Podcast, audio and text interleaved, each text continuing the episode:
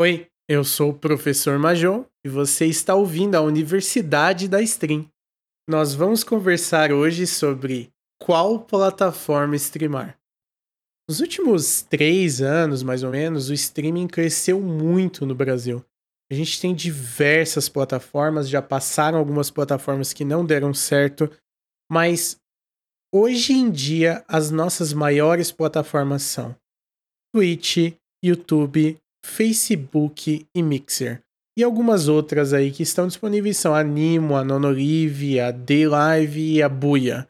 A Buia, inclusive, dos criadores aí do Free Fire, que está recém começando do momento da gravação desse podcast. Você provavelmente quer que eu chegue logo no assunto, então eu vou te dar os pontos positivos e negativos de cada uma das top 4 que você pode começar hoje. Iniciando por uma das mais conhecidas, né, o YouTube, a gente consegue perceber que o conteúdo do vídeo pode direcionar para sua live. Isso é um ponto positivo muito bom no YouTube. Você faz o conteúdo de vídeo, faz a live na mesma plataforma, o conteúdo de vídeo direciona para sua live e a sua live direciona para o seu conteúdo de vídeo com uma facilidade incrível. A pessoa só precisa se inscrever uma vez e ela recebe o melhor dos dois mundos. O YouTube também tem uma quantidade grande de espectadores visualizando todo tipo de conteúdo. Isso pode trazer muita gente para sua live, o que facilita aí você não ter que correr tanto atrás de espectadores. Os pontos negativos do YouTube são que, um, ele não é a melhor plataforma para você criar uma comunidade. É diferente de você criar uma base de fãs.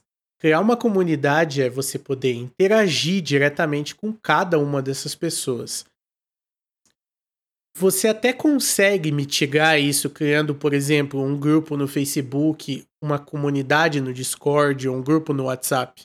Inclusive, se você não usa Discord, eu recomendo ele porque é muito bom para fazer isso. Especialmente se você está começando, já pode começar muito bem trazendo aí a comunidade para um Discord seu.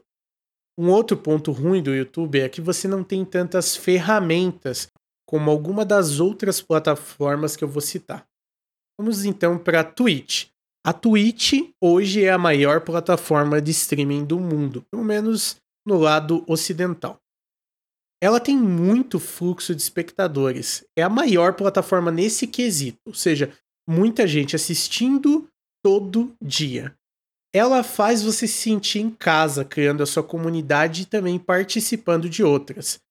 Ela tem muitas ferramentas com foco na interação. Por que, que isso é bom? Tudo que eu disse antes faz ficar um pouco mais aconchegante para o seu viewer para assistir a sua live. E se ele se sente em casa, ele vai voltar mais. Talvez esse seja um dos motivos que ela é tão grande assim. Um ponto negativo, no entanto, dela é que dependendo do seu conteúdo, especialmente se você quer fazer jogos mais populares, é difícil de você conseguir crescer. A pior parte da Twitch é a descoberta. Todos têm algum streamer que você vai gostar e um que você não vai gostar. Tem muitos streamers bons com poucas pessoas assistindo, às vezes menos que 5. Mas o porquê que isso acontece? Por conta da descoberta. A Twitch até oferece alguns filtros, por exemplo, que você pode descobrir canais menores, mas a tendência é que você clique em canais maiores. E é por esse motivo que é difícil o crescimento dependendo do seu conteúdo.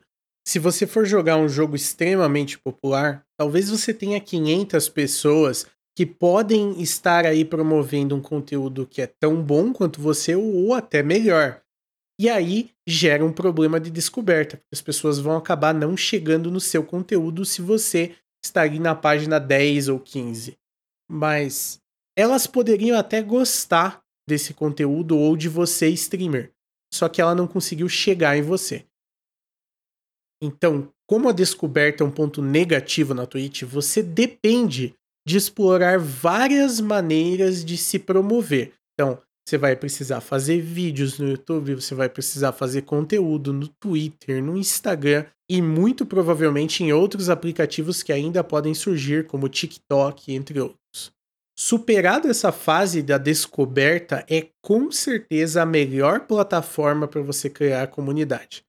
Você tem vários recursos. Ela, a Twitch, é preocupada sempre em trazer mais interação para o público, facilitar a vida do streamer, entre outras coisas.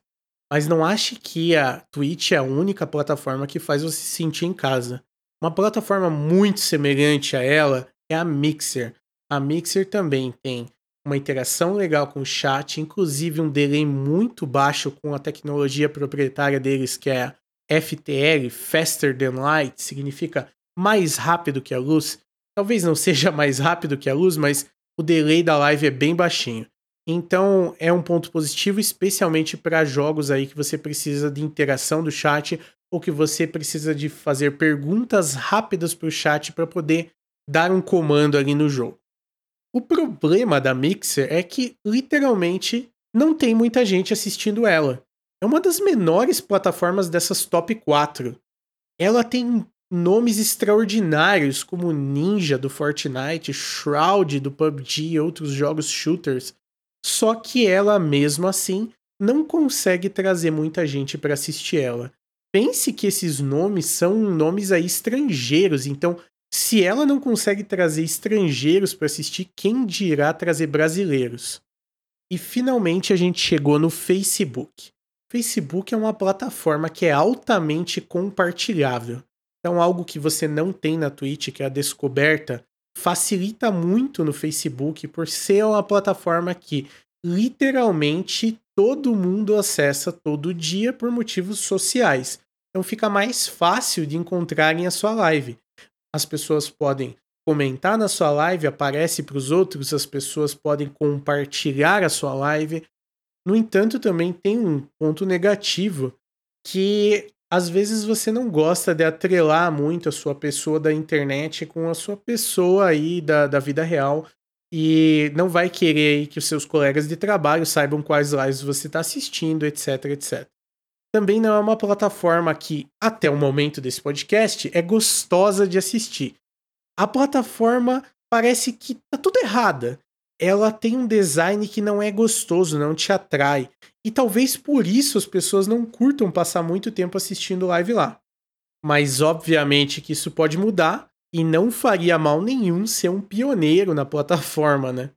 Eu não vou entrar em muitos detalhes aí da Nimo, da Nonolive, D-Live, Buia, porque, para ser honesto, elas mal alcançam alguma quantidade de espectadores simultâneos para ser referência.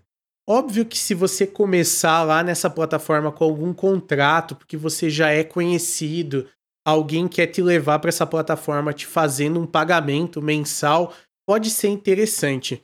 Mas se você está pensando em começar a construir aí a sua comunidade, eu diria para vocês evitarem esse tipo de plataforma, porque um, toda mudança de plataforma vai te custar. Ela vai te custar e não é dinheiro, ela vai te custar o seu público. A maioria do público não gosta quando você troca de plataforma. Eles já têm uma preferência e eles vão tender por ficar ali, mesmo que seja mudar o streamer a necessidade deles. E dois, que apesar do público mudar e alguns seguirem você, você praticamente sente que você está tendo que enfrentar as necessidades ali de um recomeço.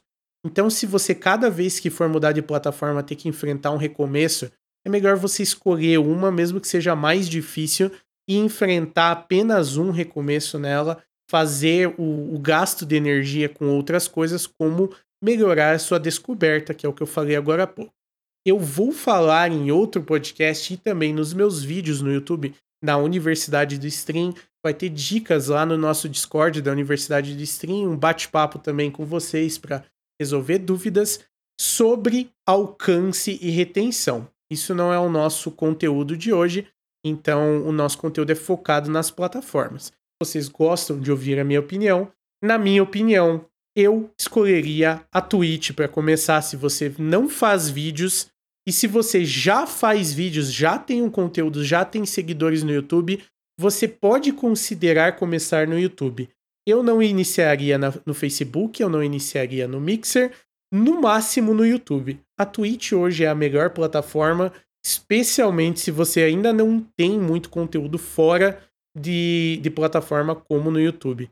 Você ainda vai precisar criar um Instagram, você vai precisar criar um Twitter, você vai precisar criar Discord, não tem como fugir disso.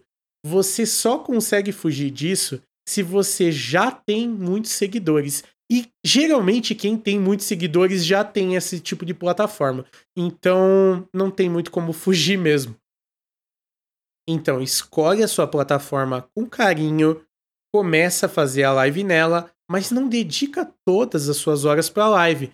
Use um pouquinho do seu tempo para aprender também algumas coisas como editar vídeo, como fazer uns designs básicos para fazer alguns postzinhos no Instagram e no Twitter, e aí você vai tirar o melhor proveito aí de todas as plataformas.